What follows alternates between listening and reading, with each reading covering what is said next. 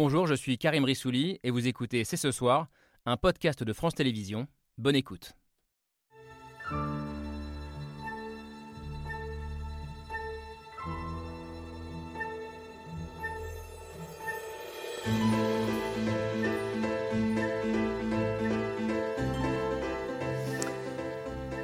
Bonsoir à toutes et à tous, soyez les bienvenus sur le plateau de C'est ce soir. C'est une euh, petite musique qui monte depuis un an maintenant et la campagne des législatives, une musique qui se fait de plus en plus forte, de plus en plus précise, jusqu'à être entendue dans la bouche de la Première ministre Elisabeth Borne. En France, en 2023, l'extrémisme de droite et l'extrémisme de gauche seraient aussi dangereux l'un que l'autre pour la République. Une musique alimentée d'un côté par les violences en marge des manifestations de ces derniers mois et de l'autre par les attaques et intimidations qui ont par exemple poussé le maire de Saint-Brévin à la démission. Nous allons donc en débattre ce soir.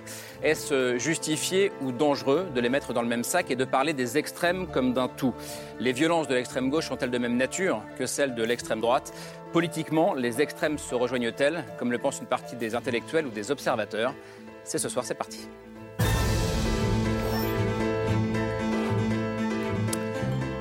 C'est parti, mardi 16 mai 2023. C'est ce soir avec un débat qui s'annonce euh, potentiellement euh, sportif, parce que nous avons sur ce plateau des invités euh, passionnés, et que cette question est particulièrement clivante, mais il nous semblait très important de la poser ce soir. C'est une question qui est au cœur de votre dernier livre, Jean-François Kahn. Bonsoir, soyez le bienvenu. Merci d'être avec nous, journaliste, fondateur notamment de l'événement du jeudi et de, et de Marianne. vous, politiquement, vous vous êtes souvent qualifié de centriste révolutionnaire, je ne sais pas si vous l'êtes encore, et vous publiez Comment on en est arrivé là aux éditions de l'Observatoire. Vous le dites, votre rentiste, c'est l'arrivée au pouvoir de l'extrême droite ou des extrêmes droites, comme vous l'écrivez. Mais il y a aussi ce bandeau qu'on voit sur la couverture. Quand la tentation des extrêmes risque de conduire à la guerre civile, pour vous, les deux extrêmes euh, se rejoignent, même s'auto-alimentent parfois. On va en débattre ensemble ce soir. On va en débattre notamment avec vous, euh, Usul. Bonsoir, bienvenue. Merci d'être avec nous ce soir. Chroniqueur politique, l'un des plus influents youtubeurs politiques. On vous voit sur euh, Backseat, sur Twitch notamment. Vous travaillez aussi pour des médias comme Mediapart ou comme Blast. Vous connaissez bien l'extrême gauche parce que vous en venez. Vous vous dites marxiste et vous dénoncez ce signe égal entre les deux extrêmes.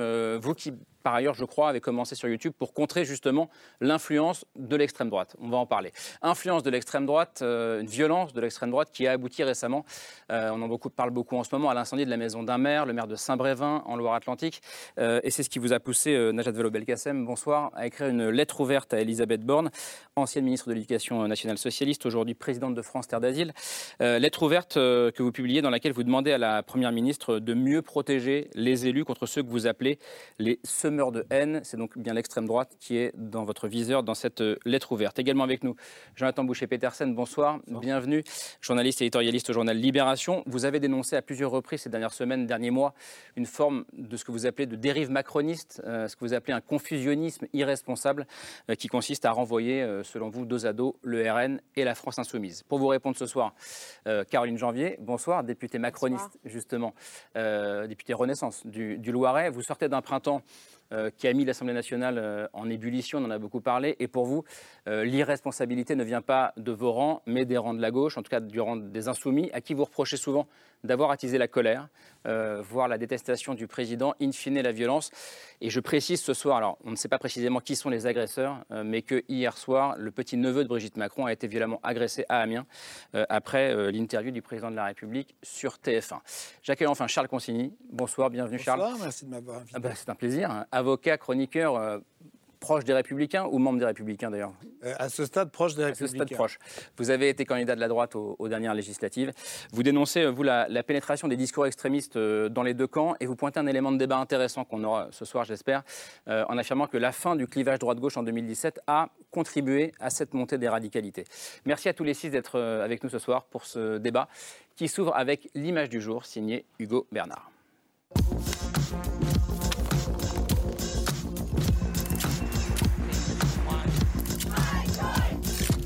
L'image du jour, c'est une phrase qui fait polémique. L'extrémisme, il vaut euh, des deux côtés. Invité à commenter la démission du maire de Saint-Brévin, un élu menacé par l'extrême droite et dont le domicile a été incendié, Elisabeth Borne condamne et renvoie dos à dos extrême droite et extrême gauche. Il y a une montée d'extrémisme euh, dans notre pays et évidemment il faut qu'on soit très très vigilant sur ce sujet. L'affaire Saint-Brévin qui a déclenché une avalanche de réactions et ouvert un débat. Extrême droite et extrême gauche représentent-elles le même danger pour la République? Au gouvernement, on renvoie les deux dos à dos. La violence, c'est la violence. Qu'elle soit d'extrême gauche ou d'extrême droite ou d'extrême centre, jamais n'accepter la violence. Les violences, elles sont très souvent portées par les extrêmes. Il nous faut combattre euh, ces, ces extrêmes. Du côté du Rassemblement national, s'il y a bien un extrême à combattre, c'est l'extrême gauche. Nous avons besoin tout simplement de la dissolution des milices d'extrême gauche. Il faut une fermeté totale vis-à-vis de ces euh, mouvances anti-républicaines qui ont comme seul programme politique la violence. Le débat qui cet après-midi a une nouvelle fois électrisé l'Assemblée nationale. Quand allez-vous enfin affronter l'extrême droite? Au lieu de l'alimenter et de la protéger par votre inaction contre ces violences la gauche accuse la majorité de jouer un jeu dangereux en voulant mettre un signe égal entre les deux extrêmes, ce qui a provoqué la colère du ministre de la Cohésion des Territoires, Christophe Béchu. Les mises en cause, les invectives, elles viennent de l'extrême droite, elles viennent aussi de l'extrême gauche. Quand condamnez-vous les conseillers régionaux et les filles qui manifestent en disant Louis XVI, on t'a décapité, Macron, on peut recommencer À quel moment votre indignation n'est pas sélective? À quel moment, dans la façon dont vous vous exprimez ici, vous n'encouragez pas cette violence? Dans l'image du jour, une phrase polémique et une question. Extrême droite et extrême gauche représentent-elles le même danger pour la République? Voilà, je précise que la question de ces violences, on a vu euh, Christophe Béchu euh, à l'instant, a dominé toute la séance de questions à l'Assemblée aujourd'hui. Caroline Janvier, euh, je ne sais pas si vous étiez à l'Assemblée aujourd'hui, mais est-ce que, et je reprends la question posée par Hugo Bernard, est-ce que vous êtes de celles, de ceux qui pensent qu'extrême gauche et extrême droite représentent un même danger pour la République aujourd'hui. En tout cas, j'ai le sentiment que l'extrême gauche en sapant euh, les fondements de nos institutions, en ne respectant pas le jeu de, nos institutions, et ça c'est quelque chose que je constate chaque jour à l'Assemblée nationale, fait le jeu de l'extrême droite et est un marchepied à l'extrême droite. Alors il y a beaucoup de choses dans cette phrase, mais en quoi est-ce que l'extrême gauche sape les fondements de la République Eh bien, tout simplement, puisque par, à de multiples euh, reprises, et, on a vu une déclaration récente euh, de Mélenchon qui a, qui a dit abat la mauvaise République et qui synthétise un peu cette position-là, ils l'ont ils, d'ailleurs formalisé dans un projet politique avec ce projet de, de Sixième République. Mais dans le fonctionnement concret, euh, dans le déroulement concret de nos débats à l'Assemblée, il contourne les débats, c'est-à-dire qu'il n'accepte pas le jeu euh, du débat parlementaire avec amendement contre amendement de façon systématique. Il renvoie à la rue, c'est-à-dire qu'on euh, n'est pas capable de travailler ensemble, d'adopter des amendements, puisqu'à chaque, fois, il contourne le débat en disant ce qui n'est pas, je dirais, décidé à l'Assemblée nationale, ça le sera dans la rue, donc c'est un appel systématique au blocage. Ils ne respectent pas les huis clos, hein, c'est le cas des CMP, c'est le cas des, commissions Commission mixte paritaire. Euh. Ils remettent en, cause la légitimité euh, des décisions du Conseil constitutionnel. Donc c'est de façon euh, plus ou moins ambiguë, de façon plus ou moins directe, mais on voit bien, et c'est d'ailleurs assumé euh, par un projet politique, euh, encore une fois, mais on voit bien que le, fonctionnement de nos institutions est remis en cause par la France insoumise et non pas la gauche, comme vous l'avez dit dans, votre présentation. Moi, je, je, considère encore une fois que LFI se comporte d'une façon très différente du PS, du PC et des écoles. Najed Volbegassem, comment est-ce que vous entendez cette, cette question et ce climat ambiant euh, où il y a, alors c'est peut-être pas euh, ce que vous faites, euh, Caroline Janvier, mais cette tentation de renvoyer dos à dos extrême gauche et extrême droite, ou en tout cas violence issue de l'extrême droite et violence issue de l'extrême gauche. Comment est-ce que vous entendez ce, ce débat et cette question? Je vous avoue que j'ai quand même beaucoup, beaucoup de mal à mettre sur un même plan le dépôt de multiples amendements, le fait de rendre public une réunion qui ne devrait pas être rendue publique et une tentative d'assassinat. Enfin, je veux dire, à Saint-Brévin, c'est vraiment une tentative d'assassinat. Il y avait deux personnes qui dormaient dans une maison, le maire et son épouse, et des gens ont euh, mis le feu à ce domicile et à la voiture euh, avec pour intention de les tuer ou tout au moins d'envoyer un message d'intimidation, de pression, de menace, mais absolument terrifiant.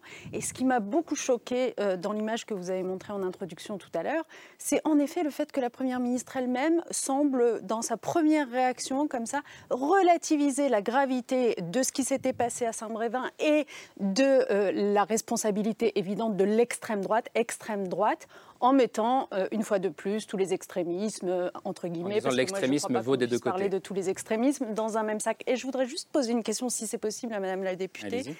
C'est est-ce que des éléments de langage ont été transmis par le gouvernement à l'ensemble de ceux euh, dans votre famille politique qui se sont exprimés? Parce que je n'arrive pas à croire que spontanément, tous aient euh, sorti cet argument de tous les extrêmes sont problématiques et c'est la violence en général et c'est l'irrespect envers les élus en général. Non, le sujet très concret, c'est l'extrême droite et c'est le refus d'accueillir des demandeurs d'asile dans nos communes. Et ça, c'est très grave. Je ne comprends pas pourquoi aucun de vos élus n'en a jamais parlé. Je vous laisse répondre et après on fait tourner la parole. Oui, voilà, juste pour répondre sur ce point, je suis bien d'accord avec vous qu'une violence physique manifeste n'est pas la même chose qu'une prise de parole euh, euh, politique ou qu'un. Voilà. Cela étant, maintenant, euh, la responsabilité, elle est à chercher du côté de ceux qui arment les esprits. En l'occurrence, pour ceux qui arment les esprits. Voilà. Et, dans ce cas précis, c'est évidemment l'extrême droite qui euh, euh, eh bien, a appelé à manifester auprès de ce maire, a attisé la violence, la haine contre ces migrants. Donc, on a une responsabilité qui est manifeste. Mais de la même façon que quand vous avez euh, cette, phrase de ce conseiller régional qui compare euh, Louis XVI à Macron en parlant de décapitation, quand vous avez François Ruffin euh, qui, dit à Macron vous allez finir comme, Kennedy, si vous... donc quand, vous avez, c'est une autre façon aussi d'attiser la violence et d'armer les esprits, et donc la responsabilité politique, pour moi, elle est, comparable à, celle de l'extrême droite qui, en effet, arme les esprits des, des, des militants et des gens qui vont aller jusqu'à une violence physique. Usul, comment est-ce que vous, entendez ce que dit Et nous, on n'a pas de DL sur ces, sur ces questions. Déjà, il me semble que François Ruffin euh, reportait le fait qu'on lui avait dit que ce président allait finir comme Kennedy. Hein. Ce n'était pas lui qui faisait une menace euh, directement. Mais en effet, il y, a une, voilà, il y a une violence verbale, euh, certes, c'est vrai. Pour ce qui est de l'extrême gauche, ça me fait un peu de mal d'entendre que LFI serait d'extrême gauche. Comment? Non, non, je dis bravo de reconnaître. De? Non, c'est bien. De reconnaître quoi? Je suis content. Que, évidemment, le ton est monté. Mais oui, mais pourquoi? Parce qu'il y a une politique qui est menée avec une certaine brutalité, y compris de brutaliser le Parlement et brutaliser les corps intermédiaires qui ne sont pas écoutés. Donc la rue devient le recours assez évident derrière. Problème, il faut tenir la rue. Donc derrière, euh, ça veut dire des flics partout. Et ça, y a, au bout d'un moment, c'est aussi ceux qui gèrent la sécurité qui gèrent le niveau de violence qu'il va y avoir dans la rue. On a, euh, un moment, accepté que les mains arrachées, les yeux crevés, ça passait. Fut un temps, on tirait directement euh, sur la foule hein, au début du siècle, ça passait, et les arguments étaient les mêmes pour dire oui, mais la foule, elle est violente, elle est haineuse, etc.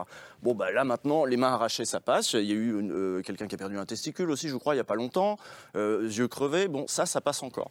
Donc il y a un niveau de violence physique, en effet, dans la rue qui est, qui est inquiétant, mais qui est le symptôme de quelque chose, d'un blocage politique, d'un truc qui ne se fait pas.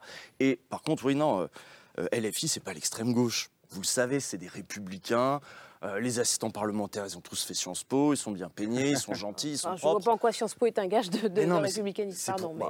pour, vous, c'est des factieux, vraiment Non, ils, sont, situés à l'extrême gauche de, l'échiquier politique, c'est tout ce que je dis. Mais ils sont pas situés à l'extrême gauche, c'est des socialistes. Techniquement, euh, techniquement, ils, ne, techniquement, ils ne sont pas considérés comme extrême gauche par le ministère de l'Intérieur. Hein, oui, voilà, c'est ça. Donc là, ça entretient aussi une confusion. Donc ils sont aussi dangereux que le RN. Jean-François Kahn, qu'est-ce qui vous fait rire?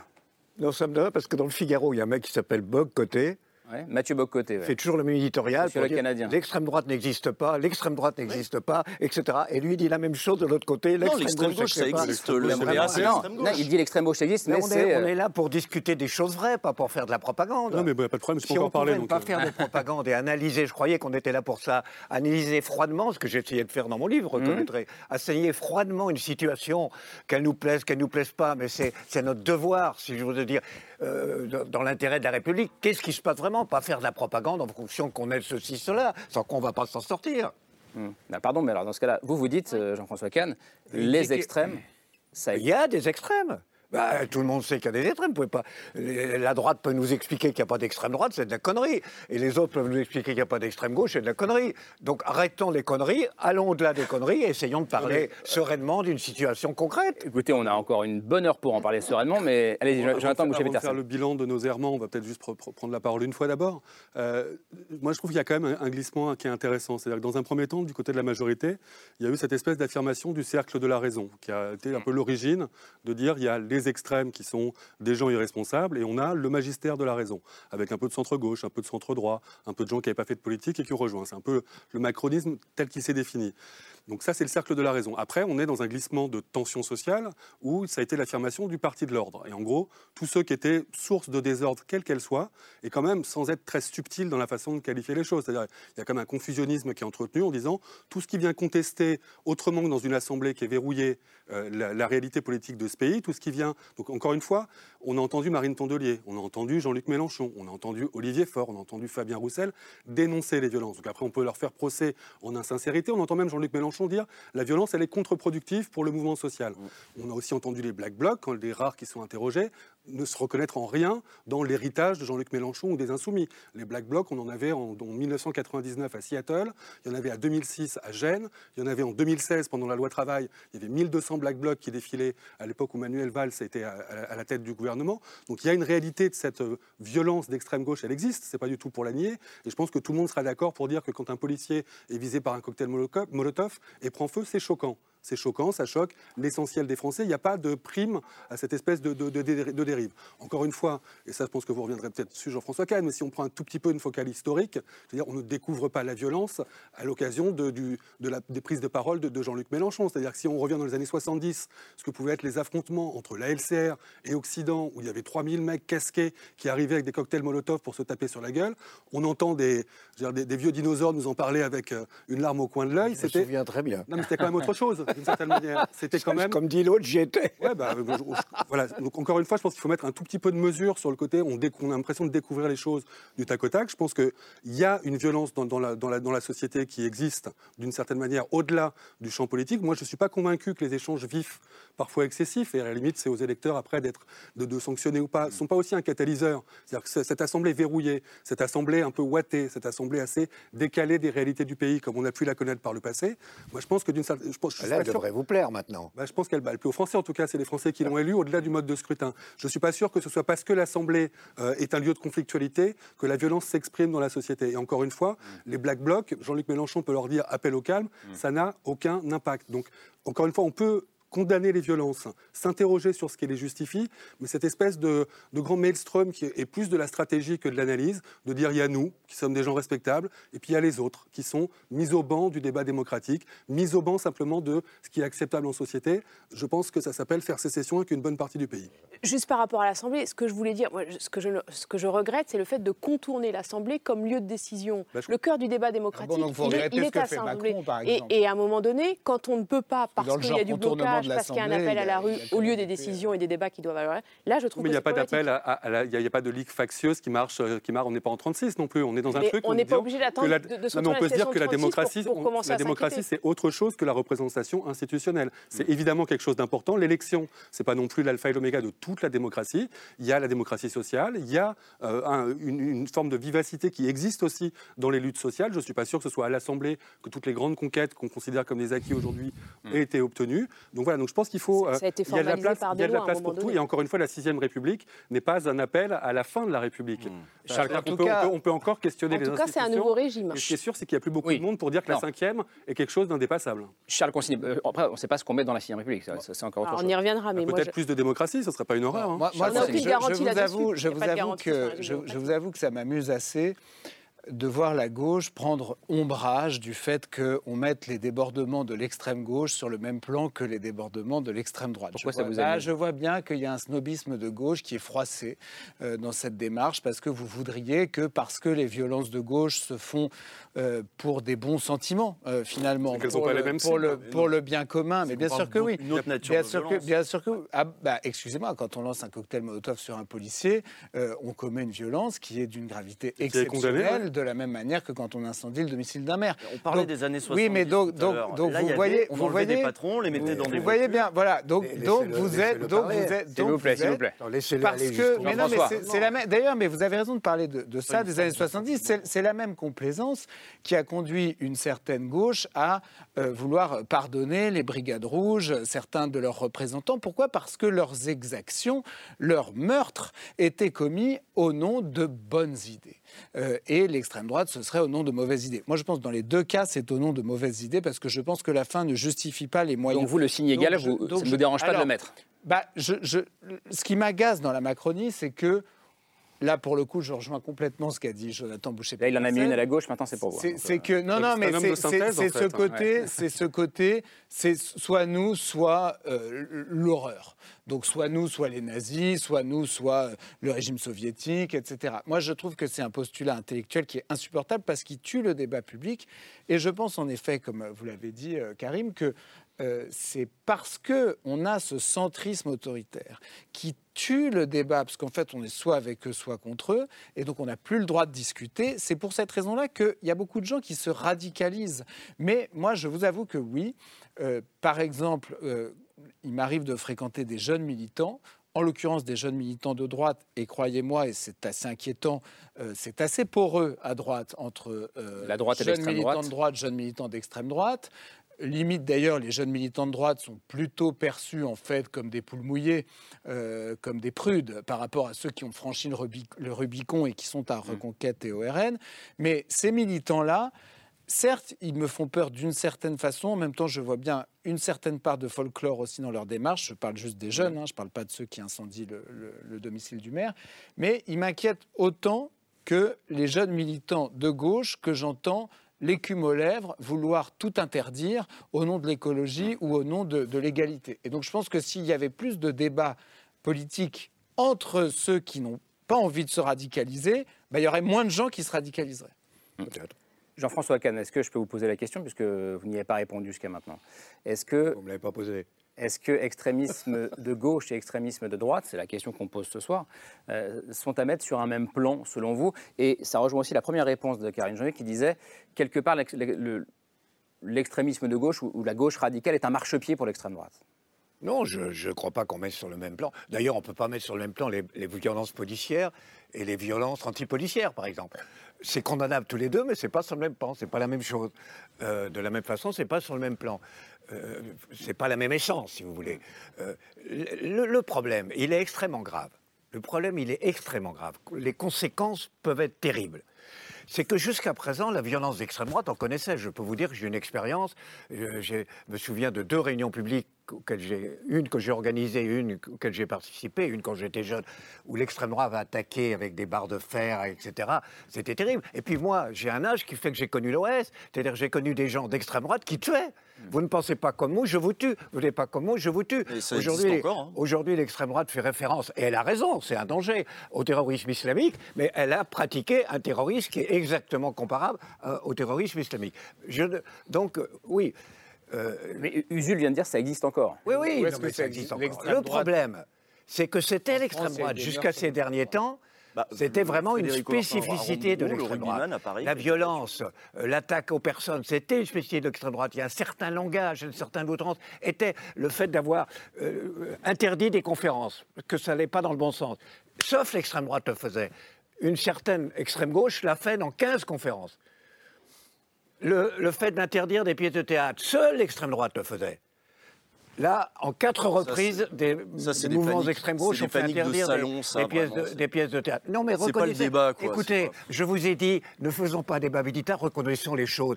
Reconnaissez les choses. Si vous ne reconnaissez pas les choses, ça va vous péter dans la gueule comme vous ne l'imaginez pas. Bon, comme vous n'imaginez pas. Parce que le problème, c'est que ce qui est nouveau, c'est que pour une fois, on voit, alors je ne sais pas si on appelle l'extrême une ultra-gauche radicale, je ne sais pas quoi, en effet, adopter des méthodes et des langages qui étaient jusqu'à présent la spécificité de l'extrême droite.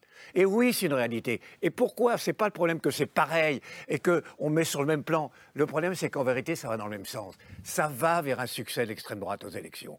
Toujours en faveur de l'extrême droite. À partir du moment où vous avez une extrême gauche, que naturellement la droite confond avec la gauche, ça, ça- ça l'arrange, quand vous avez une extrême gauche, qui fait ce qu'elle a toujours reproché à l'extrême droite, ou qui non, et même quand elle ne le fait pas, parce que c'est quand même une minorité, qui justifie qu'on le fasse ou qui ne condamne pas qu'on le fasse, eh bien forcément, vous n'imaginez pas à quel point ça donne de l'eau au moulin de l'extrême gauche. Bien sûr, Et- regardez et- ce qui s'est passé hier. Bah, c'est ce que montre l'histoire, ça s'est toujours parlez passé comme ça, vous c'est toujours l'extrême droite parfaite. hier, Oui, oui. vous avez l'extrême droite dans une, une église. Il y avait un concert. Dans une église. Concert qui n'était pas totalement, je sais pas Carnac. quoi, dans, le- dans, dans la Carnac. ligne. Pareil pour Bilal Hassani à Metz. hein. 60 mecs d'extrême droite ont envahi l'église, ont empêché le concert. Civitas, pour être précis. Et de l'autre côté, en effet, en effet, des types qui manifestaient contre les retraites, un groupe d'extrême gauche, c'était très peu d'extrême gauche, pas ont vu un mec qui, était le, qui avait le nom de Madame. euh, Alors, c'est le, le- vous parlez du petit-neveu de Brigitte Macron à le Amiens. petit-neveu de mais- Brigitte Macron, l'ont vu, l'ont reconnu, se sont précipités sur Alors, lui, lui ont cassé la gueule. ce qui est à vrai, fa- pardon, juste- juste ce qui est reconnaissez les deux. Jean-François mais Kahn. Si vous continuez à ne voir, d'abord, les gens vous croient pas. Si, quand on dit ça c'est bien, mais ça c'est mal. Je précise, Jean-François Kahn. pardon, Jean-François Kahn. Jean-François Kahn. Euh, Voyez la réalité en face, nom de Dieu. à Jean-François Kahn. Jean-François Vous voyez Kahn. pas que ça fait la jeu de l'extrême droite. Vous voyez les sondages. Elle va gagner les élections Non, si si c'était vous aussi simple que ça. Alors, ju- Elle juste- va gagner juste- juste- vous fermez les yeux. Usul, je vous laisse répondre. Jean-François. Kahn, s'il vous plaît. On, on est six. Je vous laisse répondre. Juste factuellement. Oui. Factuellement, il est vrai que, selon les premiers éléments de l'enquête, le groupe qui a agressé le petit-neveu de Brigitte Macron était là pour manifester, et qu'il y avait une casserolade, mais on ne sait pas d'où il venait. On ne sait pas. Après, la, la- la Non, mais elle s'en fout, ils l'ont fait. Non, mais je. Voilà. Est-ce qu'on- qu'on- Najat Vallaud-Belkacem. Non, mais juste un commentaire pour rebondir à la fois sur ce que disait mon voisin et ce que dit Jean-François Kahn.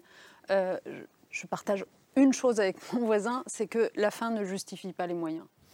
Alors là, je suis mais complètement d'accord avec ça. Donc moi, bah, ce qu'il disait tout à l'heure, euh, quelle que soit l'idéologie dont on est porteur, utiliser la violence pour le faire, euh, euh, évidemment que je rejette. pas votre culture politique. Ah, ça n'est absolument pas ma culture Il politique. n'est pas impossible que ça fasse consensus ici. Oui, et ce serait formidable qu'on arrive justement à faire consensus, au moins sur ce point-là, et sur un autre point, pour rebondir sur ce que vous disiez, Jean-François, qui est que oui, notre société est euh, de plus en plus polarisée, de plus en plus radicalisée. Euh, les gens, évidemment, vivent en- dans des bulles, ne se parlent plus, et, des et éléments, exactement des éléments euh, de cette société, eh bien, se perçoivent les uns les autres comme des ennemis. Et, et il y a de la cancel culture partout, euh, pas partout dans la société, mais euh, dans les deux radicalités.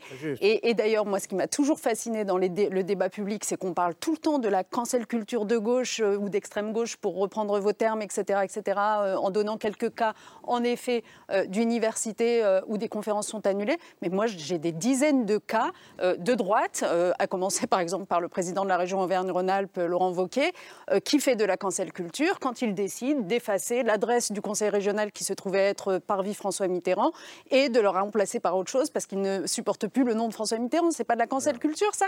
Et je pourrais vous en donner d'autres euh, d'exemples.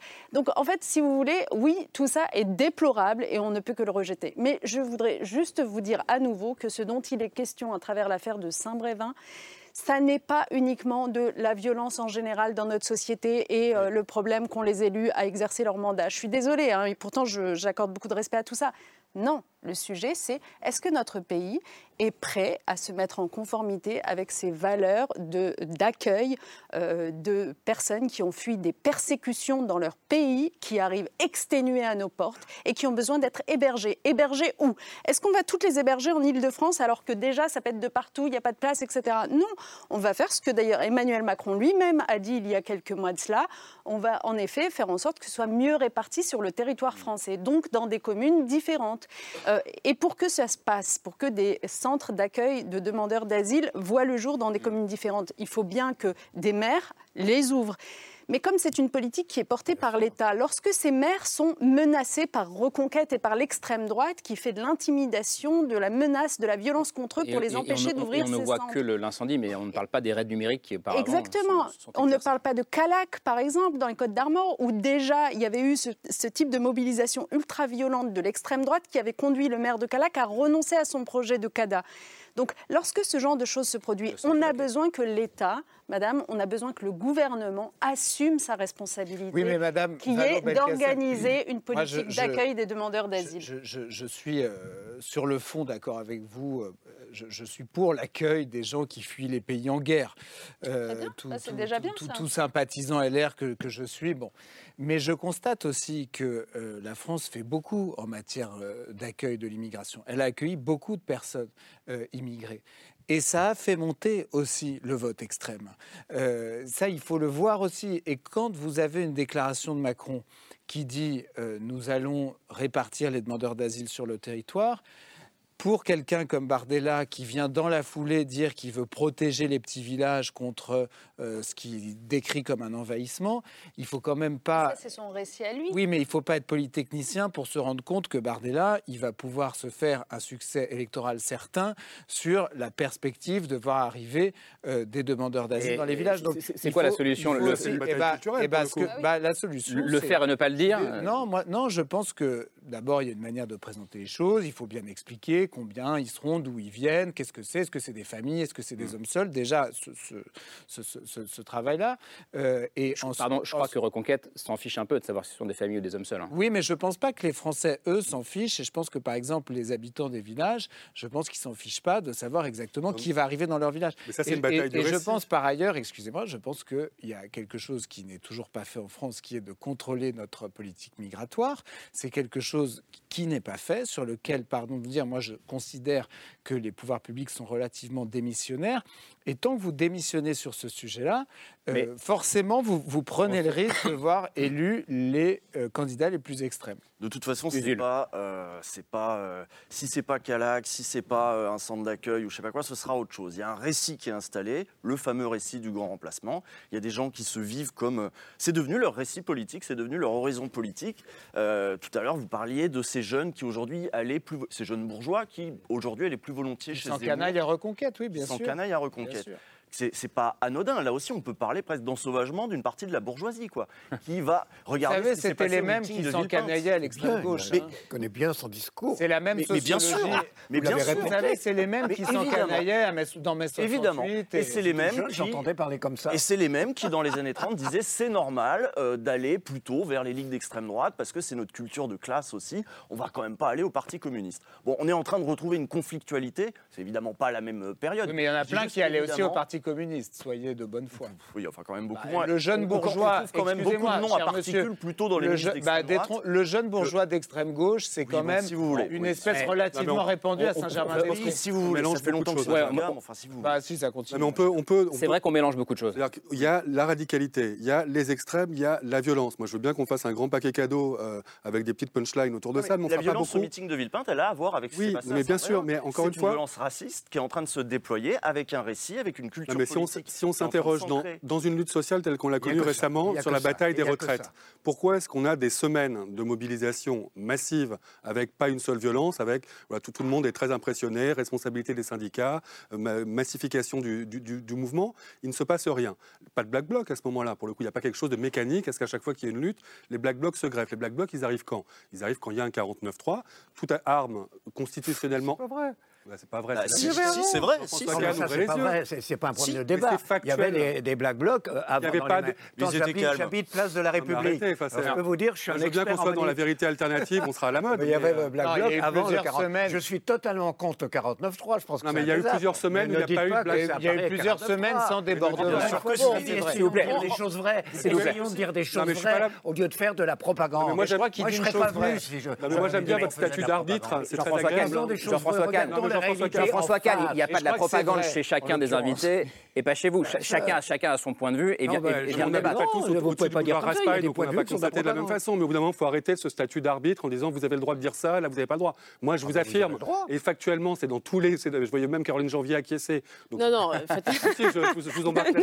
Mais pour dire qu'il y a eu une bascule, Je vous évidemment, et qu'il n'y avait pas de black bloc, c'était pas documenté comme tel pendant toutes les premières semaines de mobilisation où il y avait des centaines de milliers, vous voyez, j'exagère pas, je pourrais même dire peut-être des millions de personnes dans la rue, et qu'il y a clairement. Donc après, je dis pas que l'un légitime l'autre, mais ça doit nous interroger quand ce qui est perçu comme une violence institutionnelle, on peut dire avec les armes de la Constitution. Encore une fois, moi, je remets pas en cause le fait que le 49.3 soit un des outils à la disposition du gouvernement. En revanche, c'est assez rare que le 49.3 soit utilisé pour répondre à la rue, pour répondre à un mouvement social aussi massif. D'habitude, c'est pour gérer un problème de majorité. C'est les frondeurs pendant le, le- pendant le quinquennat de, de- de Manuel Valls, une difficulté à l'Assemblée. Clairement, là, on est passé dans autre chose. mais- Oui, mais c'était un cas de Manuel Valls à ce moment-là, je fais exprès.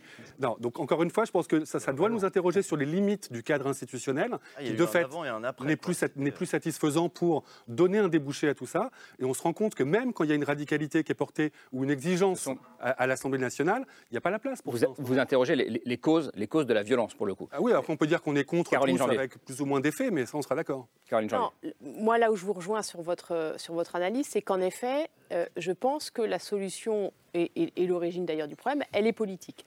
Je, je crois qu'on est dans une situation où il y a une forme de fatigue démocratique. Les Français ne croient plus en nos institutions, ont le sentiment que leurs représentants ne se battent pas pour eux ou ne les, représentent mal. Et ça, ça conduit, on sait bien, à euh, des risques de dérive euh, populiste. On, on l'a vu, euh, on l'a vu avec le Brexit, on l'a vu aux États-Unis. Et donc, On je l'a vu avec les Gilets jaunes, qui créent voilà, une jurisprudence voilà. aussi. Et- mais, en, voilà. Et- mais en France, je crois qu'on n'a pas bien conscience de ce risque, du, du- du- du simple fait que la démocratie, c'est, y compris en France, une exception historique, une exception géographique dans le monde. Et donc, c'est quelque chose qui est euh, fragile par Donc, il définition. faut la choyer.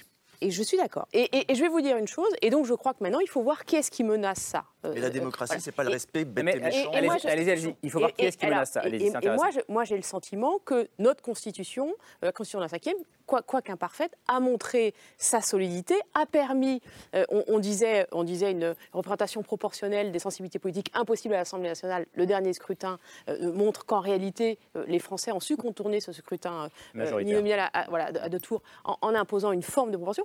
Et donc, donc moi, je considère qu'elle est un rempart contre ce risque-là. Et je trouve que le risque de, de- de la, de la sixième est très grand parce qu'il n'y a pas de garantie que, que ce- c'est un changement de régime. Que, que les institutions de la Ve République dans les mains de Marine Le Pen. et je, juste, Elle est folle, cette constitution. je- moi, je vais, je vais juste terminer là-dessus. Maintenant, là où je suis d'accord, je crois que nous n'avons pas suffisamment, dans notre pratique politique, respecté la volonté des Français avec cette représentation euh, proche de, de la proportionnelle, et qu'en effet, euh, nous n'avons pas, euh, majorité comme opposition, été capables euh, eh ben, de faire fonctionner le débat démocratique à plein au sein de l'Assemblée Et je- nationale. je vous réponds- Et, et donc, effectivement, l'utilisation du 49.3 est quelque part eh bien, l'aboutissement de cet échec que je considère comme Parce je, rappelle quand même que ce, ce qu'on appelle aujourd'hui l'extrême gauche, voire les factieux, quand les gens se laissent un peu aller dans le langage, c'est les gens qu'on appelait au barrage au deuxième tour de l'élection présidentielle. Pas seulement cette fois-ci, la fois précédente. Là, c'était le champ républicain. J'ai pas le sentiment qu'à l'époque, on était dans une mise à l'index de Jean-Luc Mélenchon ou de qui que ce soit à gauche. Jean-Luc Mélenchon qui était quand même l'élément un peu matriciel quand même pour savoir si ce deuxième tour était jouable ou pas. Et je pense que c'est ce grand malentendu d'un d'un discours de deuxième tour qui dit euh, je, sais, je sais par qui j'ai été élu, je m'engage à, à faire les choses autrement. Et d'une certaine manière, une, une bascule. Aujourd'hui, on se dit que la seule issue possible pour un contrat de gouvernement, parce qu'en gros, c'est ce que vous évoquez, c'est de dire comment est-ce qu'on apprend dans un régime qui s'est parlementarisé, même si on garde un hyper-président, à travailler ensemble à l'Assemblée. On sait très bien Vu la tonalité politique des textes qui sont sur la table, on l'a vu sur les retraites, c'est ou avec LR ou avec personne. Non, vrai que ou avec bah, le PS, le PC, Ouais, les bah, écolos. Bah, pour faudra, trouver, faudra peut-être d'autres propositions à mettre sur la table Ouais, au-delà des ENR. C'était le cas. bah voilà, Voilà, c'était le cas sais- de. je- je connais et, les- et typiquement sur les retraites, ça n'a pas fonctionné. Donc on Bah, voit il y bien avait des que. chances que ça fonctionne pas, puisque c'était le. Je crois que j'ai entendu Éric Zemmour dire c'est même réforme et Éric Ciotti dire la même chose. J'ai le sentiment que a- si on cherche les consensus, il n'y en a pas euh, énormément, mais il y a quand même peut-être celui, vous disiez tout à l'heure, euh, Jean-François Kahn, ça va nous péter à la gueule. Euh, Je- mais tout le monde le sait. mais le monde le sait pardon, mais ça veut dire quoi Ça à veut la dire quoi. Ça va nous péter Dans à la un gueule premier temps, et, et ça va permettre la victoire de l'extrême droite. Et une victoire de l'extrême droite euh, provoquera une sorte de, en effet, parce que le mot guerre civile, il n'est pas neutre. Oui, c'est une atmosphère de guerre civile, je crois, je crois ça. Cela dit, euh, vous dites on ne peut pas mettre sur le même plan. euh, très longtemps, puis maintenant très longtemps, on a mis sur le même plan fascisme et stalinisme. Et j'étais de ceux qui disent qu'il ne fallait pas mettre sur le même plan. N'empêche que c'était horrible tous les deux. Il ne s'agit pas de dire que l'un était mieux, il fallait combattre les deux, il fallait absolument combattre les deux. C'était horrible tous les deux, mais ce n'était pas à mettre sur le même plan, ce n'était pas la même essence. Euh, en ce qui concerne ce qui se passe, je, le- répète, jusqu'à présent, il y avait l'extrême droite disait certaines choses, faisait certaines choses. À partir du moment, je pense que c'est évident, que tout à coup, alors après on va dire qui sait, qui sait pas, non, que la pression qu'ont les gens, que tout à coup, d'autre côté, vraiment beaucoup d'autre côté, on se met à dire des choses semblables sur la laïcité, euh, sur- on se met à faire des choses semblables. Il faut imaginer les conséquences et à quel point euh, ça, ça vous paralyse dans la lutte contre l'extrême droite. Elle est là, l'extrême droite, elle fait. oh, Les, les sondages, si vous mettez le Front National, plus. euh, euh, Reconquête Zemmour. euh, plus de Poignant, ça fait 39 à 40 et au deuxième tour, qui y aura quoi C'est- Il faut, c'est quand Il je dis, il faut voir la le réalité. aussi, ça. sans- Enfin, sans en faire ça. l'exclusive. Et donc, Mais il si faut entre le faire- premier et le deuxième il suffit quinquennat, pas- ça augmente Il autant, suffit c'est- pas de dérouler des discours. Il faut dire qu'est-ce qu'on fait pour empêcher ça. Et surtout, certain, ne pas que- donner. Moi, je vais vous dire, je, le- je- d'abord, j'ai donné, dans mon livre, je donne un exemple, je sais pas, 70 exemples, au moins, de- de- d'erreurs venant de la gauche qui finissent par reprendre à leur compte des discours, des phrases, des mots ou des méthodes de l'extrême droite. Mais j'ai essayé. Je ne sais pas si vous Oui, l'avez lu. vous avez essayé d'alerter, ce que vous dites. Je ne sais pas si vous l'avez lu, enfin ceux qui l'ont lu, personne ne l'a lu. Pas encore, J'ai essayé Alors, j'ai essayé non pas simplement de le dire, mais je de le dire sur euh, un plateau, mais j'ai essayé parce que ça m'angoisse, ça m'angoisse de façon terrible. On y va si on ne prend pas, euh, si on s'engueule au lieu de prendre tous euh, conscience ensemble et d'agir en, fonction de ça. Si j'ai essayé, j'ai envoyé au, Figaro trois chroniques libres. On, on appelle ça tribune libre. Pour leur dire arrêtez de jouer au con. Arrêtez votre surenchère. Vous allez faire jeu de l'extrême droite et tuer votre propre parti. Et je parlais de quoi? Parce que je parlais tout à l'heure de, de- du, sociologue, comment il s'appelle? Mathieu Bocoté. Bocoté, qui disait il n'y a pas d'extrême droite, il n'y a pas d'extrême droite, et qui disait il ne faut pas censurer Zemmour. Je dis vous avez raison, il ne faut pas censurer Zemmour. Il est partout, il ne faut pas censurer Zemmour. Mais enfin, Zemmour, il écrit des livres, et sont dans les livres, il dit ouvertement il faut lui reconnaître ça, brut de décoffrage, qu'il est contre la République, qu'il est contre la démocratie, qu'il est contre la laïcité, qu'il faut rétablir, faut réhabiliter la, la- la Saint-Barthélemy. Il dit ça. Alors, dites ce qu'il dit au moins. Euh, Dites à vos lecteurs ce qu'il dit. Ah non, ah non, on ne peut pas passer votre texte. on peut- Vous avez sans doute raison, mais ça ne peut pas être publié dans le Figaro. Et j'ai fait Même chose avec Le Monde. et j'ai fait au Monde trois chroniques pour dire ce que je viens de vous dire. Vous pouvez pas, si vous, vous pouvez pas couvrir des mots, des phrases, des, des- des actions, etc. qui aujourd'hui étaient celles hier d'extrême droite et du même con l'a blanchi l'extrême droite. C'est à vous de réagir. Je crois que les médias ont une grande responsabilité. Si le Figaro d'un côté ou le Monde de l'autre, par exemple, avait dit arrêtez.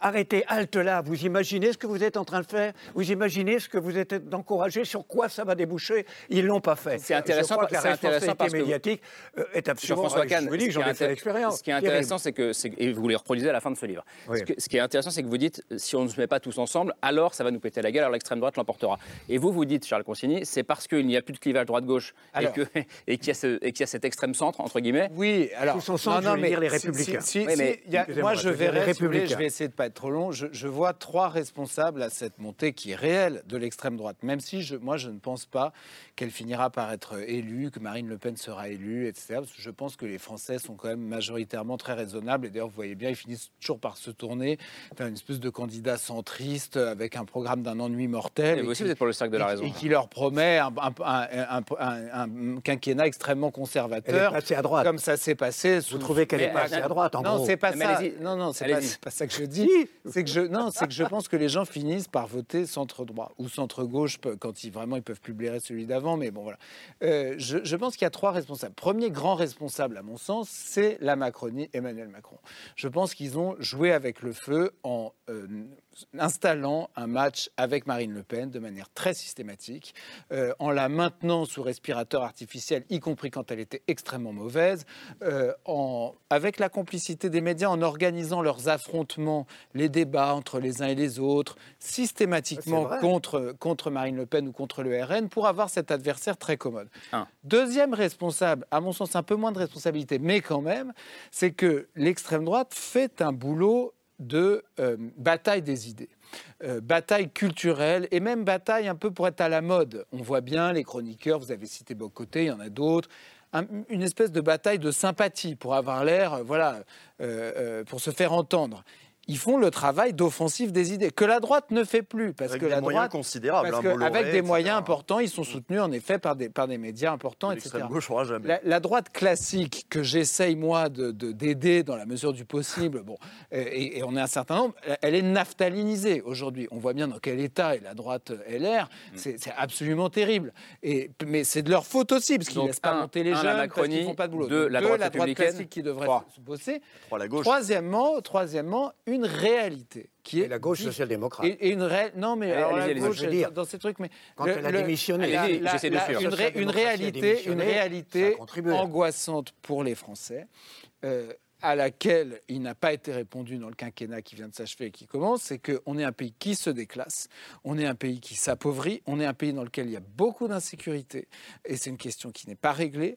Et euh, cette réalité-là, elle est vécue durement par les Français un sentiment d'humiliation des gens qui sont euh, précarisés, des gens qui sont brutalisés dans les manifestations, euh, des gens qui sont jamais entendus. Un président, pardon de vous le dire, qui est en lévitation au-dessus du sujet, qui fait des sommets à Versailles dans des conditions dantesques au moment où les gens euh, manifestent contre ce qui perçoivent être une régression sociale. Et, et donc toute cette réalité-là, elle s'accumule et à un moment donné, les Français en ont gros sur la patate et donc ils se tournent vers les extrêmes, y compris vers Marine Le Pen, qui leur donne davantage que les autres le sentiment d'être proche des catégories catégories les plus populaires. Je voudrais poser la question à, à, Usul, puisque je l'ai dit en vous présentant, vous avez commencé votre engagement euh, de vidéaste, en tout cas sur YouTube, euh, mm. pour lutter contre les discours d'extrême droite, Alain Soral, euh, etc. Est-ce qu'aujourd'hui, en 2023, quand on prend un peu de champ et qu'on regarde la situation et potentiellement la présidentielle de 2027, vous vous interrogez, vous encore, sur la meilleure manière de lutter contre l'extrême droite aujourd'hui Il bah, faudrait, déjà, euh, faudrait déjà commencer, en fait, parce qu'au gouvernement, quand on voit les, déclarations...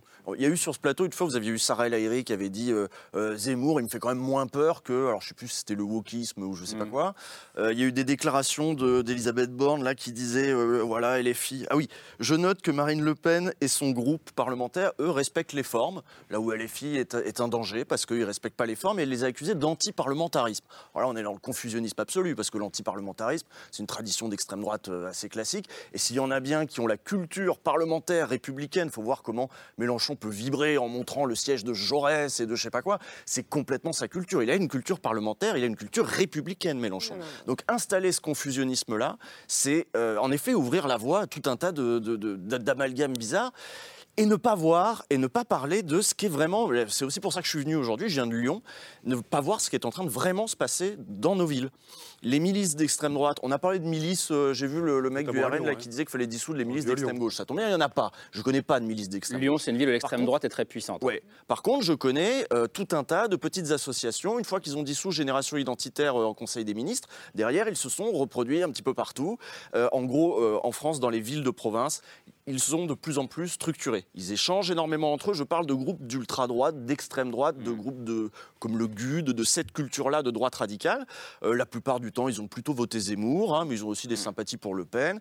À Lyon, ils ont des locaux dans lesquels ils ont pu recevoir, y compris des élus. Euh, des élus Marine Le Pen, mm. Marine Le Pen.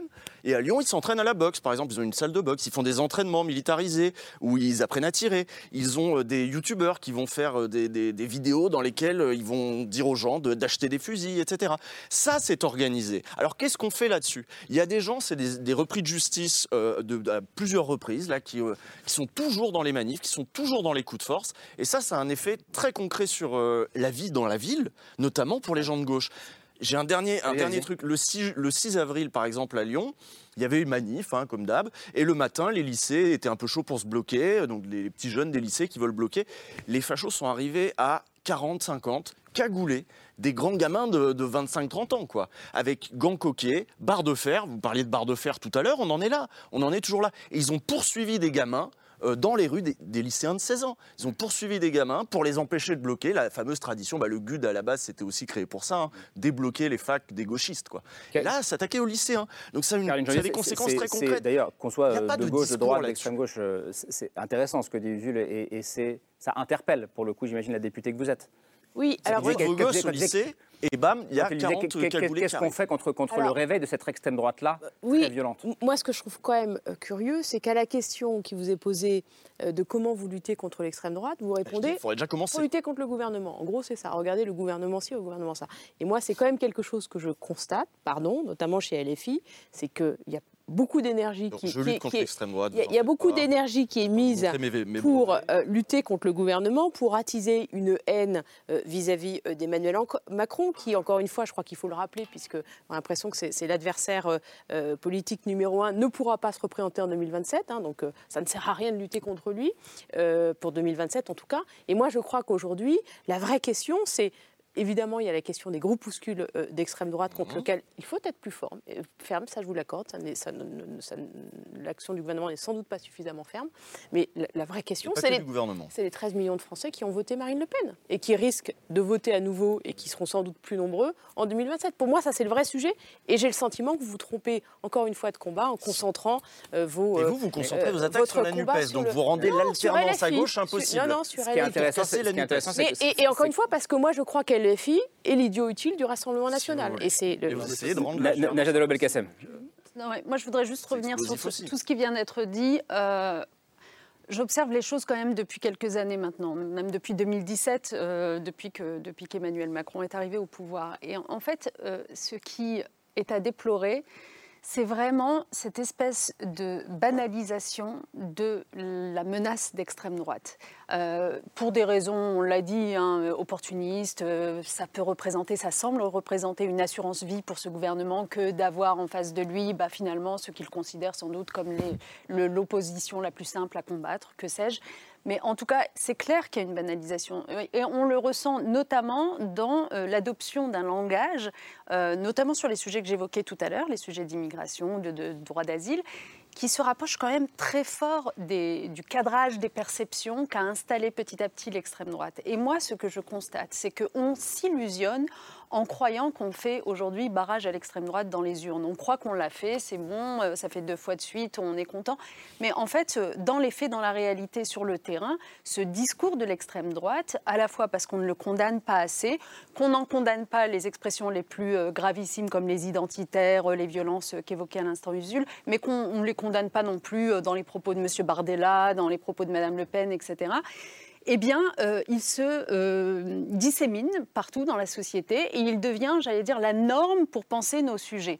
Pour penser, et pardon, vous allez croire que c'est une obsession, c'est pas une obsession, c'est pas parce que je suis présidente de France Terre d'Asile, c'est parce que ce qui fait la particularité de l'extrême droite, c'est la xénophobie, c'est le racisme, voilà. Donc, comme c'est ça qui fait sa particularité, après pour le reste, elle est assez opportuniste, elle devient plus sociale quand il le faut, elle devient plus libérale quand il le faut, mais elle est d'abord et avant tout xénophobe et raciste. Et donc, le fait que le, discours et le récit de l'extrême droite finissent par s'installer comme la norme dans toute notre société, euh, dans les médias, euh, auprès du gouvernement, etc eh bien, euh, ça induit, j'allais dire, une violence présente, latente et à venir qui est absolument gravissime. Et je pense que c'est de cela que les forces politiques, toutes, mais le gouvernement est aux responsabilités, donc il a un pouvoir particulier en la matière, et les forces médiatiques, pardonnez-moi, doivent prendre conscience avant qu'il soit trop tard. Ce qui est intéressant et effrayant en même temps, c'est que chacun accuse l'autre d'être l'idiot utile ou le marchepied de l'extrême droite dans ce débat. Oui, mais parce qu'il y a une forme de défaite collective, quoi qu'on en dise. Moi, je suis tout à fait d'accord sur ce glissement, ce qu'on a appelé la zémorisation du débat public pendant la présidentielle, qui touche jusqu'à Éric Ciotti, jusqu'à Laurent Wauquiez, jusqu'à même Valérie Pécresse en perdition pendant sa campagne, qui finit par faire des clins d'œil dont elle n'a même pas idée.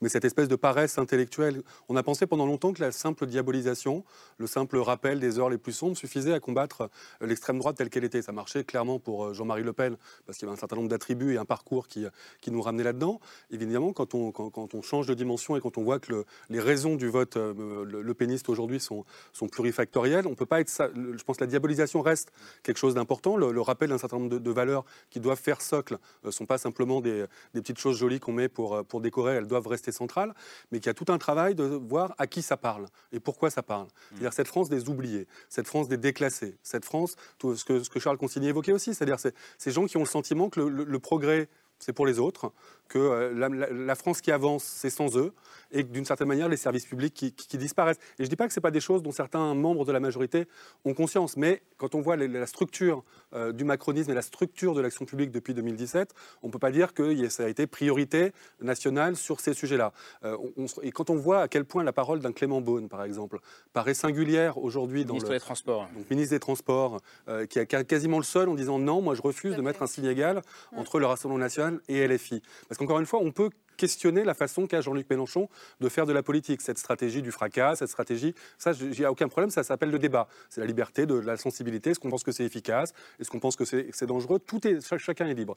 Mais encore une fois, tout ce qui entretient l'idée qu'il euh, y, ait une dérive anti-républicaine euh, de la part de, LFI, je ne crois pas que ce soit quelque chose qui, rende service au débat. Et encore une fois, au-delà des, invectives et des idiots utiles de l'un, idiots utiles de l'autre, euh, encore une fois, c'est un travail de fond, c'est un travail mmh. programmatique, c'est un travail qui n'est pas un travail facile, hein, qui, est moins facile que d'aller faire quelques propos d'estrade ou quelques punchlines sans éléments de langage ou spontanément. Moi, j'espère qu'il y a des éléments de langage parce que je me dis qu'il y, a toujours moyen de les modifier. que ça... Mais voilà, si c'est intrinsèque à la, majorité de tenir ce discours, je pense qu'il y a quelque chose de, de vérolé dans ce qui a fait bloc en 2017 et en 2022 et sans lequel Emmanuel Macron ne pas à l'Élysée. Il y a un autre petit aspect qu'on n'a pas évoqué, qui est peut-être un peu anecdotique, mais je ne pense pas tant que ça, c'est que souvent ces extrêmes il se développe aussi en réaction à ce qu'on ce essaye de faire euh, avaler aux gens, si vous voulez.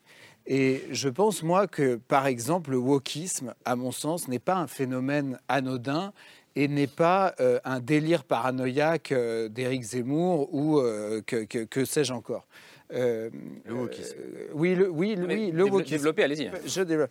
Il y a eu une, une, une lecture euh, en Vendée euh, d'histoires à des enfants par des drag queens qui a été perturbée justement par des militants euh, qui ont été euh, suspectés ou considérés comme appartenant à l'extrême droite. Donc évidemment que je suis contre qu'on perturbe des lectures à des enfants euh, que des militants politiques.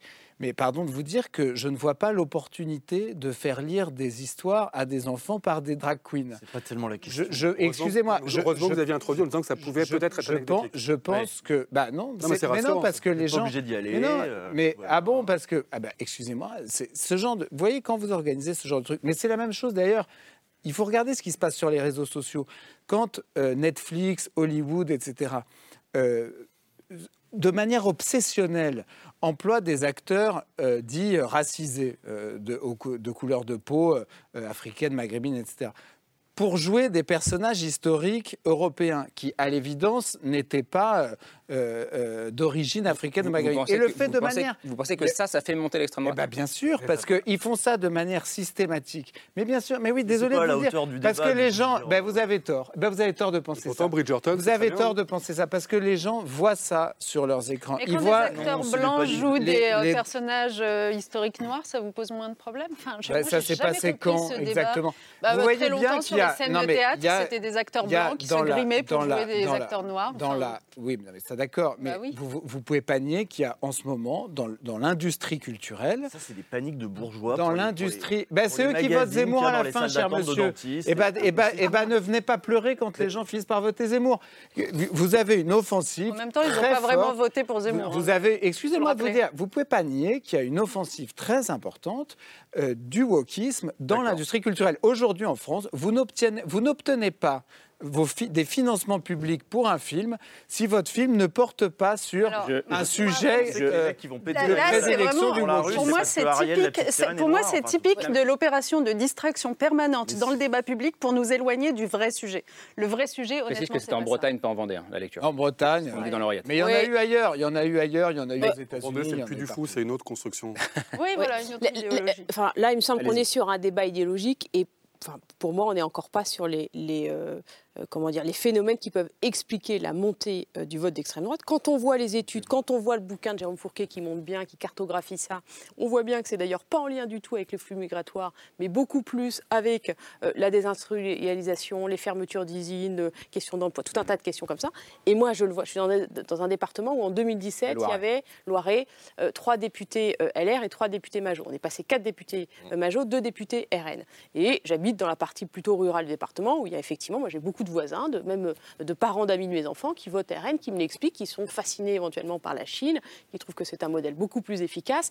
Et quand j'en discute avec eux de façon non, euh, euh, je dirais, non conflictuelle comme on le fait effectivement sur les débats, ils m'expliquent assez simplement qu'ils en ont marre euh, eh bien, de plus avoir un effet de service public, d'avoir le sentiment de payer toujours plus d'impôts pour une dégradation de tout un tas de services, l'éducation, les hôpitaux, d'être dans une espèce de maquis administratif qui se complexe. Et donc, ils me parlent de sujets beaucoup plus complexes. Et, et- et honnêtement, le ne me, pas ne quand pas de, questions euh, de, Non, mais les paniques, les paniques et l'enjeu de Michel, elles viennent se greffer sur, sur un déclassement. C'est quand même d'abord ça. Ouais, je trouve que le terme de déclassement, il y a quelque chose d'un- il peu condescendant. Parce que moi, là, je vous parle de gens qui sont par ailleurs heureux, qui euh, effectivement ont leur maison, ont leur... mais ont le sentiment qu'à un Et moment donné, euh, on leur en Mais, demande toujours plus exemple, et, le gouvernement n'est pas, est La, pas la majorité à laquelle vous appartenez a par exemple fermé des lits à l'hôpital. Ça, c'est factuel. Vous voyez ce que je veux dire? Vous pouvez Sur pas à la fois publics, euh. Non, mais attendez, déplorer les causes attendez. du phénomène Non, mais et, et vous attends. en extraire. Mais, sûr moi, je suis très tranquille par rapport à avait ça. en ouvrir beaucoup. hein. Si, quoi, quoi, pas, pas Bon, du tout. On ne revient, avait pas sur, on Valérie Pécresse. on va pas revenir sur elle, mais S'il vous plaît, s'il vous plaît, on- s'il vous plaît. On avait des Ouais, Juste recrutements pour prévus répondre à par rapport à l'hôpital. ça, évidemment qu'en 5 ans, on n'a pas tout résolu. Évidemment. Et on a des très bons résultats sur un certain En puisse 5 ans. Bah là, ça fait, ça fait même pas 6 ans.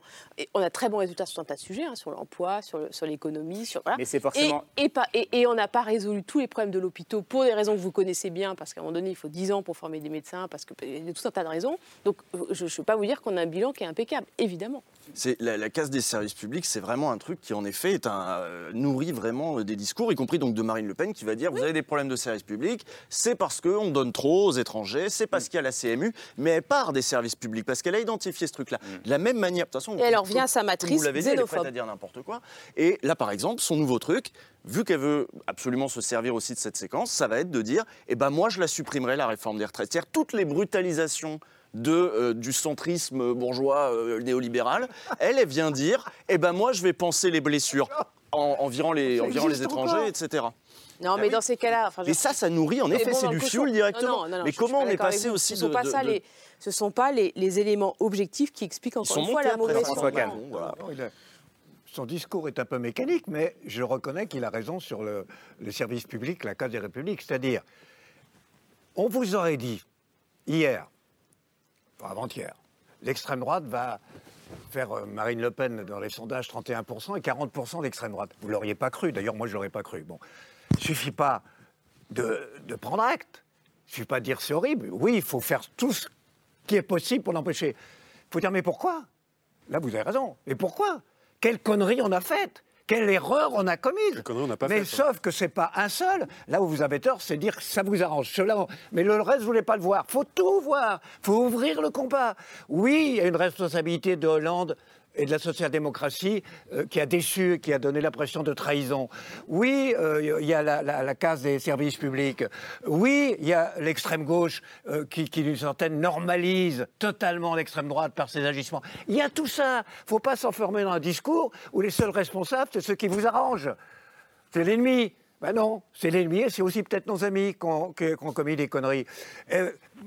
Regardez par exemple, à un moment, le Parti communiste, c'était dans les années 20-30, j'ai deux exemples, a fait une politique très dure, très sectaire, qui s'appelait classe contre classe, qu'on rejoint un peu maintenant. On a du classe contre classe, classe contre classe. C'est Maurice Thorez qui a sorti de là. Le chef, il s'appelait Barbet. Il est passé au fascisme. Le numéro 2 s'appelait Sellor. Il est passé au fascisme. Le chef de la propagande s'appelait Marion. Il est passé au fascisme. Pourquoi est-ce que vous dites ça Et le grand orateur s'appelait Dorio.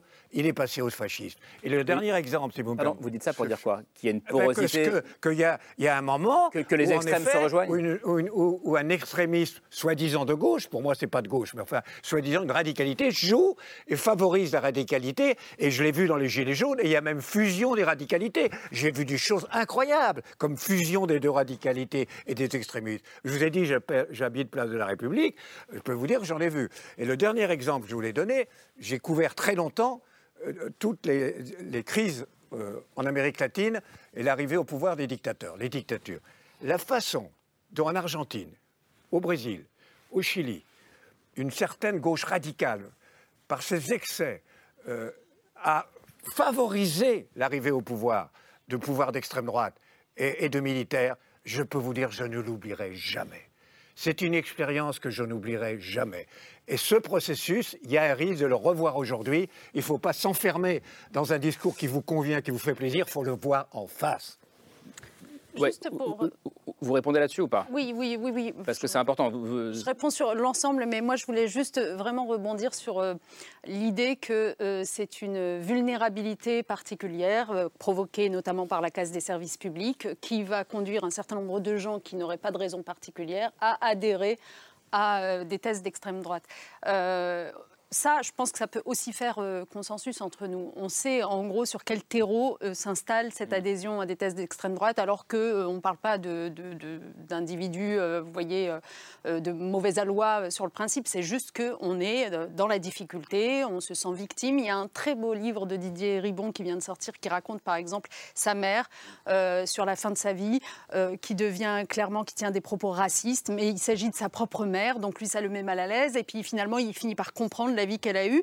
Et il raconte qu'en fait, cette femme, elle a été victime toute sa vie, euh, ignorée, euh, dans un mariage dont elle ne voulait pas vraiment, etc. etc. Et donc finalement, être raciste, ça devenait le moyen pour elle de reprendre le contrôle. Et je pense que ça, ça existe pour un certain nombre de Français qui adhèrent finalement aux thèses de l'extrême droite. C'est penser reprendre le contrôle en trouvant un, un ennemi, un bouc émissaire.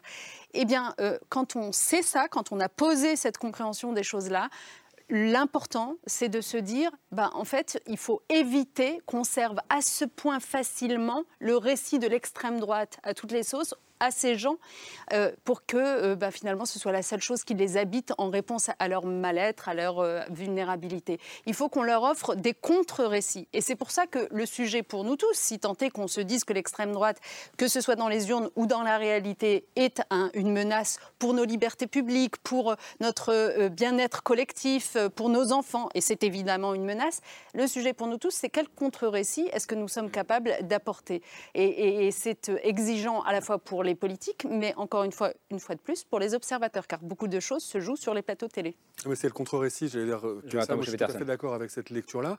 Et en même temps, il y a quelque chose d'un peu simple qui est aussi la question sociale. hein. C'est-à-dire qu'aujourd'hui, il y a beaucoup de gens qui considèrent que Marine Le Pen, c'est la meilleure réponse pour entendre le, je veux dire, leur, vous- le mot déclassement, vous n'aimez pas, mais la, la paupérisation ou le sentiment de ne pas, faire partie- de pas faire partie du jeu. Donc, c'est vrai que quand on, il y a quand même à interroger euh, avec différentes nuances, mais 30 ans de politique libérale avec une répartition des richesses qui apparaît à tout le monde comme à côté de la plaque, donc ça va faire bondir mon. Ah, il- déjà, Mais il n'empêche que. Euh, politique le libérale en France. euh, non, mais je sais qu'on peut toujours faire mieux, mais en l'occurrence, c'est quand même comme ça que les gens les ressentent beaucoup. Et on ne peut pas dire que la répartition des richesses ait vraiment progressé ces 30 dernières années en France. Donc, je Non, ça c'est sûr, mais on reste un Encore des pays les plus Oui, bah, égalitaires du monde. enfin, on, peut, on peut rêver de Margaret Thatcher, mais moi, Et- c'est pas et mon cas. on est miné par l'égalitarisme quand même. Ouh là là Non, je pense Oui, qu'on est miné par les inégalités. C'est ça la menace Oui, pour oui. notre pays Oui, Vous êtes loin du compte. À, à 1h05 d'émission, on va pas pouvoir lancer le débat sur Non, mais c'est une l'égalitarisme. petite provoque. hein, Non, mais débat. sur- sur- moi, je trouve intéressant aussi la question que vous posez sur le- l'extrême droite comme réponse, forme de contre-révolution euh, eh bien, aux peurs qui sont générées par, par des violences et, et l'insurrection prônée par l'extrême gauche. C'est vrai que l'histoire, euh, encore une fois, et de nombreux pays ont montré que c'était quelque chose qui pouvait se produire à un moment donné. Et moi, je trouve qu'il y, a- il y a un lien qui est. Usul, je laisse répondre le là-dessus. Capitole, c'est Ça- la ça a violence été d'extrême aussi droite. quand même. installé, hein, ça a été Dans les- installé aussi le comme Capitole, idée. c'est une violence d'extrême droite quand même. Capitole Oui, Oui. Bolsonaro aussi. Et je dis ça a été aidé Il ne comme, répond euh, pas à une, par euh, un certain discours aussi. d'extrême gauche. Il y a un certain discours médiatique qui a, L'arrestation qui a d'un régime installé le truc, qui a, qui a validé le fait que Marine Le Pen, un, était dédiabolisée, et deux, était la candidate des classes populaires. Et il y a, il y a eu un ronron là-dessus, euh, où euh, il y a eu très peu de remise en question. Qui a dit ça? Euh, Vous avez raison, mais discours soyez médiatique. précis. Qui a Oh, popularisé Qui a banalisé? Dites. les grands médias, alors je Quels médias? Mais les grands médias. Lesquels vous Lesquels? J'en sais rien, euh, merde, Ah bah comment non, elle s'appelle non, sur non, France 2 J'ai une raison de dire ça. Nathalie parce que moi, voilà, je, Nathalie je cite les médias. Écoutez, parce que Parce que ça, c'est, excusez-moi, c'est une petite parallèle. Para, pa- pa- Bah, quand euh, Gérard il Darmanin reproche à il Marine Le Pen d'être molle. Je ne veux plus comme vous faire ça, et je ne veux plus dire les médias, les machins. Je dis lesquels. Je précise, je vais en prendre plein la gueule, je me les mets à dos, je vais le payer cher, mais au moins je le dis. Alors dites-le. Je l'ai dit. Certaine culture du buzz, quoi. Cela dit, euh, pardon, là, on va pas rentrer dans ce débat-là tout de suite parce que. Euh, faut dire. En- en tout- en- non, mais ce qui est intéressant quand même, c'est qu'on arrive, on arrive au terme de cette émission. Et bon, personne ici n'est euh, favorable à l'arrivée de Marine Le Pen au pouvoir, je crois, euh, jusqu'à preuve du contraire. Mais qu'on voit bien à quel point un téléphone sonne. Oh, il, y en Euh, a, il y en a à l'extrême gauche qui, qui, comme passage, le souhaiterait. J'en ai entendu le Et dire. là, on voit- Ça serait bien si s'il y avait Marine Le Pen au pouvoir. euh, D'abord, on liquiderait Macron. Alors dites qui Et- alors, qui Dites qui Qui Parce Voilà, que- parce que vous les Parce connaissez parce pas. que si c'est François croisé au café, c'est pas hyper Hein structurant pour Ouais, le débat. voilà. hein. C'est pas une mal- comment Mais si c'est François croisé au café, ça compte pas. Si- ah, Dites-nous si c'est un élu, si c'est un responsable, c'est quelqu'un dont la parole a vocation à Non, je porter. c'est des Parce militants croise qui m'ont tous des cons. hein. D'accord. Vous, voulez pas que je le dise? Faut C'est pas, pas ça, dire. vous- mais ne dites pas ça parce que ça m'emmerde. Si c'est un Mais bistrot, il y a un suspense un peu stérile, Lui-même, il dit les médias. Bon. Bon, bah, il faut pas le dire, je le dis pas. Mais non, mais c'est Je personne, le dis pas. Non, je suis d'accord, c'est pas bien. Ça, ça Bon. fait désordre. Je le dis pas. c'est Je, le, marrant dis- je d'être- ne le dirai plus. Je vous promets que je le dirai plus. C'est marrant, je Bon. ne savais pas qu'on recevait un comédien ce soir, mais c'est intéressant. Écoutez, merci beaucoup. Euh, merci beaucoup. Franchement, il y a eu plein de choses passionnantes de dites. Je ne sais pas si ça a toujours été totalement boulot, en tout cas, compréhensible. ça. En tout cas, il y a du boulot et en même temps, on sera là tous les soirs pour continuer à en parler. Merci beaucoup. Euh, merci Caroline Janvier de venir débattre avec nous ce soir. Merci Najat Vallaud-Belkacem, France Terre d'Asile, président de France Terre d'Asile. Merci à vous Usul. On vous retrouve sur euh, Backseat, sur euh, Twitch et sur Mediapart et sur Blast. Euh, merci Jonathan Boucher-Petersen. À lire dans les colonnes de Libération. Charles Consigny, où est-ce qu'on vous voit déjà? Aux grandes gueules sur, Grande gueule sur BFM régulièrement, Dans quelques prétoires? dans quelques prétoires. Oui, mais là, euh, c'est- rarement, parce qu'il faut bien gagner. c'est vie. rarement filmé. Euh, la merci, veuve et l'orphelin. Merci Jean-François Kahn d'être venu ce soir. Comment on en est arrivé là, euh, publié aux éditions de l'Observatoire? Merci à vous. C'est ce soir revient demain. Ce sera autour de 22h30 après la Grande Librairie. Merci à vous. Bonne fin de soirée.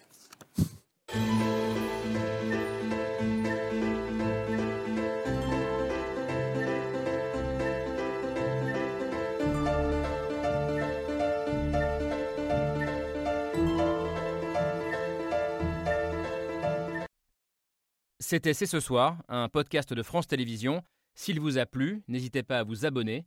Vous pouvez également retrouver les replays de l'émission en vidéo sur France.tv.